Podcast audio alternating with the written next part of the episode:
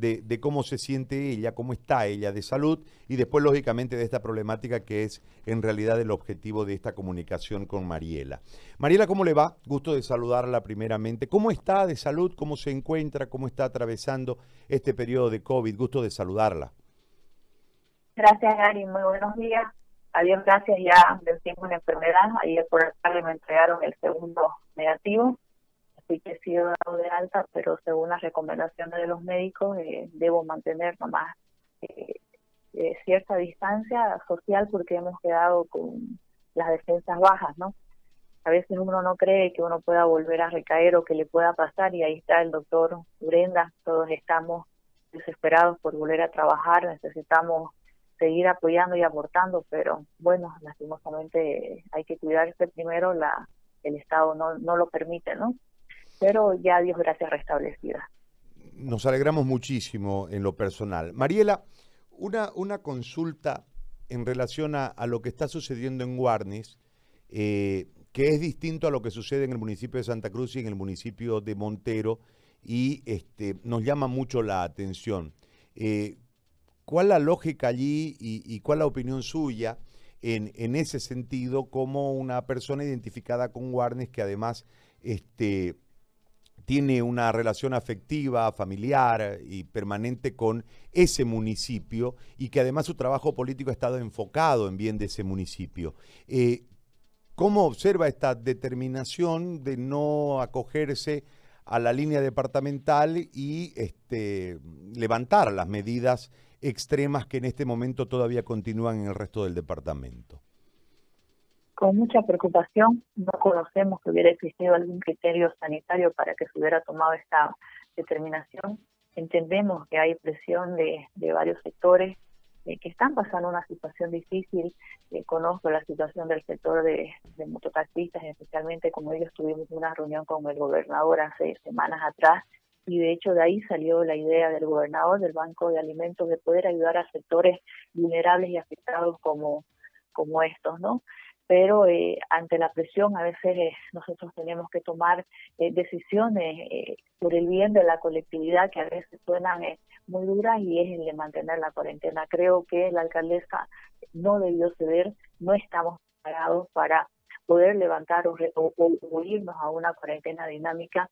El gobernador ha sido claro, necesitamos tiempo para poder bueno, ya ahora ya ganamos eh, este proceso para la apertura del, hospital de Montero. Cuando él dio la conferencia, había tiempo para tener el hospital de Montero, tener la mayor cantidad de camas. Y no solamente significa que lo tengamos, sino que tiene que haber un tiempo de capacitación a los médicos para cómo atender a los casos de COVID y además de eh, conocer las máquinas que van a ingresar a este hospital. Entonces estamos hablando de un proceso de 10, 15 días, que fue lo que se pidió para de a poco ir volviendo a la normalidad o la nueva normalidad que ya vamos a conocer, ¿no?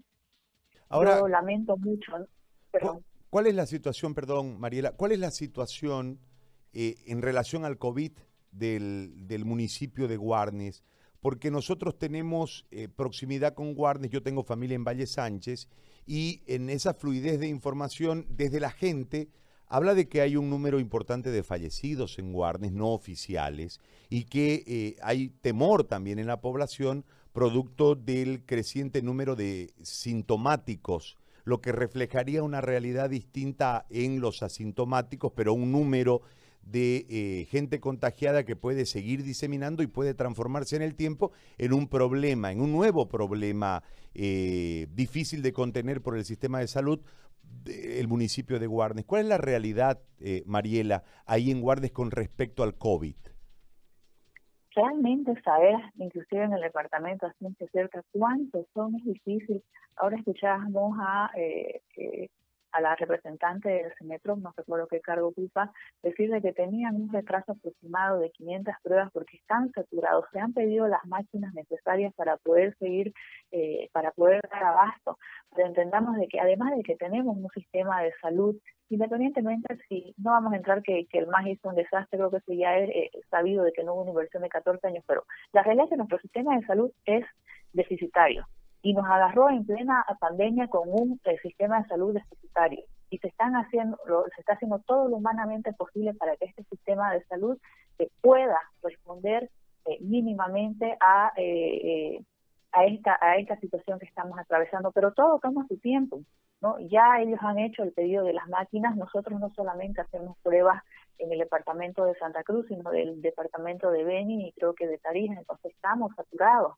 Y ahí debemos tener creo que mayor cantidad todavía de infectados. Lo peor son los que no son eh, sintomáticos, son los asintomáticos que se sienten bien y como ahora eh, le han perdido el miedo a la situación porque dicen no me va a tocar a mí, están saliendo y están contagiando o están eh, contagiando en muchas casas. Cada vez aparece, y yo le escuchaba al doctor Urenda reclamar, eh, jóvenes, eh, adolescentes de 15 años hacia abajo, presentar síntomas. Eso significa que fueron llevados de que, que, que, sus familias, los que han salido, lo han llevado a su casa porque los, los adolescentes y los niños no están saliendo. La situación es crítica y la ciudadanía no lo está entendiendo. En mi caso, fueron seis días para que me entreguen el análisis. Ya mi, mi salud se había deteriorado. Cuando pedí que venga a verme un médico, porque yo no sabía, tenía, tenía miedo salir a hacerme ver porque no eh, tenía contagiada a las personas, tardó nueve horas en llegar un médico a poder verme. ¿Qué le puedo decir al médico cuando le veo la expresión que tenía de cansancio? Estaba agotado porque ya no daba, y estoy hablando hace dos semanas antes de que los casos comiencen a explosionar, porque a partir de ahí los casos comenzaron a duplicarse de una mm. manera impresionante. Entonces, vamos a llegar a un momento en que el sistema de salud va a colapsar y vamos a tener que lamentar muertes de nuestros seres queridos. Yo entiendo perfectamente, Juan, sobre todo el sector del mototaxi, pero es uno de los sectores que está más expuesto porque no hay ni siquiera la, eh, la distancia social del metro y medio que se pide, porque la gente, pasajero, se sube al ladito del mototaxista, entonces se están exponiendo y no están entendiendo la gravedad de no encontrar camas, de no encontrar oxígeno. Bueno, empecemos porque a veces ni siquiera hay para poder sacar las tomas o hay que esperar mucho tiempo para poder saber si es o no es iniciar un tratamiento. ¿Qué vamos a hacer si nos enfermamos todo de golpe? No estamos diciendo que esto se va a poder parar, el virus no se puede parar. Lo que estamos nosotros tratando es primero de estar preparados con en materia de salud para poder recibir a todas las personas que eh, caigan enfermas y segundo, evitar de que esto sea de golpe. Y creo que no lo están entendiendo las autoridades municipales de Guarni y eso es lo que eh, yo lamento, ¿no? Muy bien. Mariela, muy amable por atendernos eh, en este momento. de verdad que nos alegra mucho que ya haya recibido su segundo negativo y, y bueno, a seguir trabajando. Le mando un abrazo y le agradezco muchísimo por este contacto. Gracias, querido José Darío, un gusto, que esté bien. Igualmente, gracias. Mariela Paniagua, vicepresidente de la Asamblea Legislativa Departamental desde Guarnes, eh, que nos ha llamado a nosotros la atención el hecho de que Guarnes haya ido a la cuarentena dinámica, eh, estando en el medio